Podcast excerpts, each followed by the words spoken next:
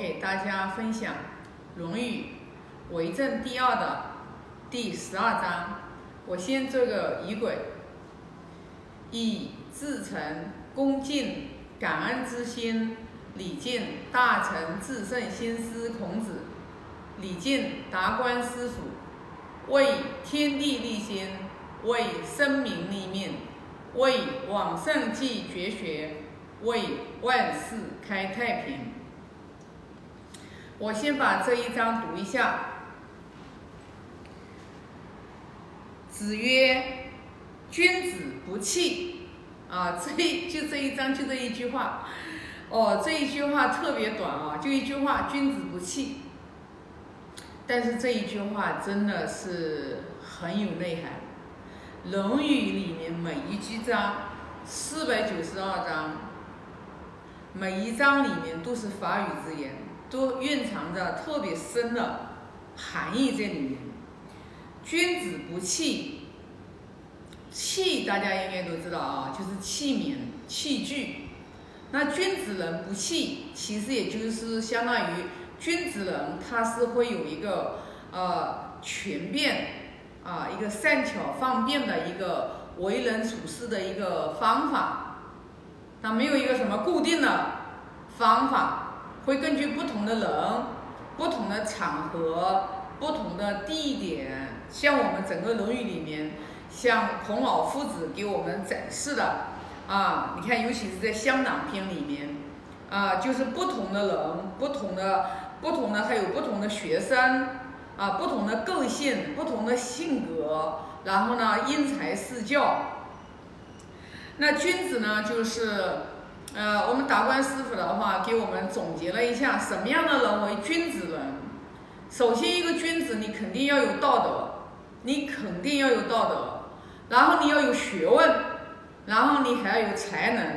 你具具备了这三样，才为一个君子。一个有道德的人，一个有道德的人，他肯定这样的人，他也是有智慧的人。啊，你没有道德，你你你你哪你不可能有智慧的啊。所以说呢，就是说，那这样的人呢？就是跟与人相处的时候，他就说，他就是呃能上能下，就相当于就什么呢？就是呃我们就是达观师傅一开始就给我们讲的，真正能做到一个君子人的这种状态的话，就是说他贫穷他就安于贫穷，贫穷他就行贫穷的道，富贵他就安于富贵。因为每一个人，就是说，他不管是贫穷还是富贵，他这个处境，他不是说，呃，这个所有的人都是一样的标准的，他都是有一个不同的一个背景，不同的一个呃这个出身不同的背景，但是真正也是一个至于道的人，是一个求道的人，他就会明白就是道理。什么道理呢？就是说，宇宙法则就是因果法则的一个道理，就是你今生你现在你活得好，你生你生在富贵之家，你还是生在贫穷之家，他为什么人与人会有这样的一个差别？那君子人肯定是深知其中的奥妙的，他是明白这个其中的奥妙的，所以呢。他就做事情，他不会急功近利，就像我们一直讲的，就是要天天要去要存好心，说好话啊，存好心说好话，你你安什么心，你就说什么话，对吧？存好心说好话，做好事啊，然后你读好书，就是人的命运。人的命运轨迹是你自己走的，君子他也不是一生下来就是君子，就像我们孔老夫子在《论语》里面讲好多次，就是说他大圣人，至圣先师，他说他也不是生而知之的，他是他不是生而知之的，他是学而知之的，他是孜孜不倦的去学习。乐于我就是学习都不知老子将至的这样的一个人，就是整个我们纵观这个孔老夫子的这个人生，我们就是十五岁自自于学，到七十岁，就是说从心所欲不逾矩，整个夫子的这个短短的这个七十三岁的这个就是呃人生的轨迹当中，我们就看到了什么？天行健，君子以自强不息。君子人他一定是自强不息，就困境也不能打垮他，困境就作为一个啊，让我去跟他更加去反思自己，更加去反省自己，我为什么会处于这样的一个困境当中？顺境就要更加的，就是要有心存感恩，因为你顺境，你事业做得好。一定是你不是说 你一定是真的是有福气的人，你这个福气，你这个善缘，就是说是你过往，你过往所做的好事，所做的行为带来的结果。那你现在的话，就是你障碍特别的多，那你要更加反思自己，就是我人生的过往的过程当中，种瓜得大，种得瓜，种豆得豆。那我现在不好，一定是以前我过往不好。就是我们很多的人现在还不相信，就是说我自己的环境是由我自己的这颗心创心创造的。就是我们就是呃叫嗯叫什么？就是你是什么样的存心，你是什么样的存心，你就会创造你什么样的一个你自己生命的这个世界。好多人都不相信，那学《论语》学到今天，我对这个是深信不疑。就是我们每一个人，我们不可否认，我们都是善和恶的结合体。啊，我们心中有良知，我们做错事我们会忏悔，我们做错事我们心里会有难过，我们会有就是呃呃睡觉得惭愧。啊，我们会有觉得对不起别人，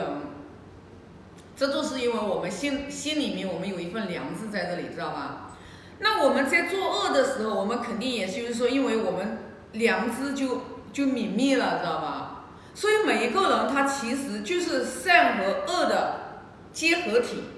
我们不断的去学圣贤教育，我们接受圣贤教育的这种洗礼，其实说白了，其实就是把我们心中的这个恶。一点一点剔除，一点一点剔除，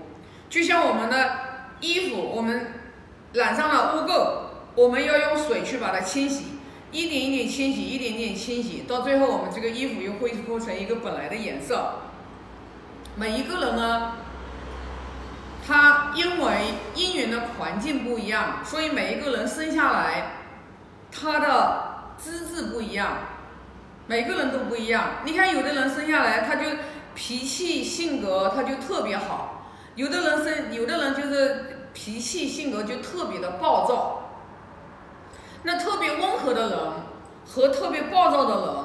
那这个暴躁的人他身上的习气就比较重，他要通过自己不断的努力，然后慢慢慢慢的把自己心里面的那些戾气，就是那种暴力之气，慢慢慢慢剔除了之后，然后呢，他才能也变成一个很温和的人。那这两种人摆在一起，他先天条件他就不一样。一个性格他是比较温和的人，他比较知书达理的人，他就已经他一定是上一次修过了，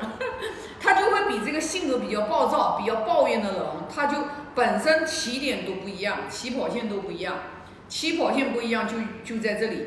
所以呢，那我们不断的学习，我们就要不断的、不断的往君子人的路上去走。君子不器，一个君子人，他已经有了智慧，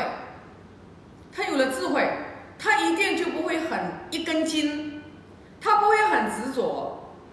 那君子人他能做到这样子，一定是他已经是了解了自己，自己是什么样的人，人性是相通的。就是为什么你看，我们经常会说，有的人他是看人是看的特别特别的准。看得特别的准什么的，因为人性是相通的。你想什么，我也知道我在想什么，因为我们都有过这个经历。比如说像我以前脾气很暴躁，那我现在通过我不断的不断的修持，我现在呢，我不会去生气，我也不会去对谁谁发火，但是我经历过那个暴躁的时时候呀，我经历过那个那个那个阶段呀。所以说现在这个人他到的人，他现在他的心性处在什么状态当中？我一看我就一目了然呀，因为我他的路我已经走过呀，他的路我已经走过呀。所以说呢，我们学习经典就是不断不断的把我们身上不好的东西习气全部把它剔除了，剔除了以后的话，你心你的心不断的在清净。人与生俱来的人都喜欢真善美，那你慢慢不断不断的，你心里面的阴暗、阴湿、阴湿的这种邪气，你把它剔除了以后，你剩下来的你就是光明，对吧？就像我们学《了凡四训》里面讲的清清楚楚，袁了凡这位是呃是是真正的是啊是《了凡四训》这本书，现在大家也挺火的，大家也知道，对啊，上面里面就讲的呀，我们心灵的这个心灵。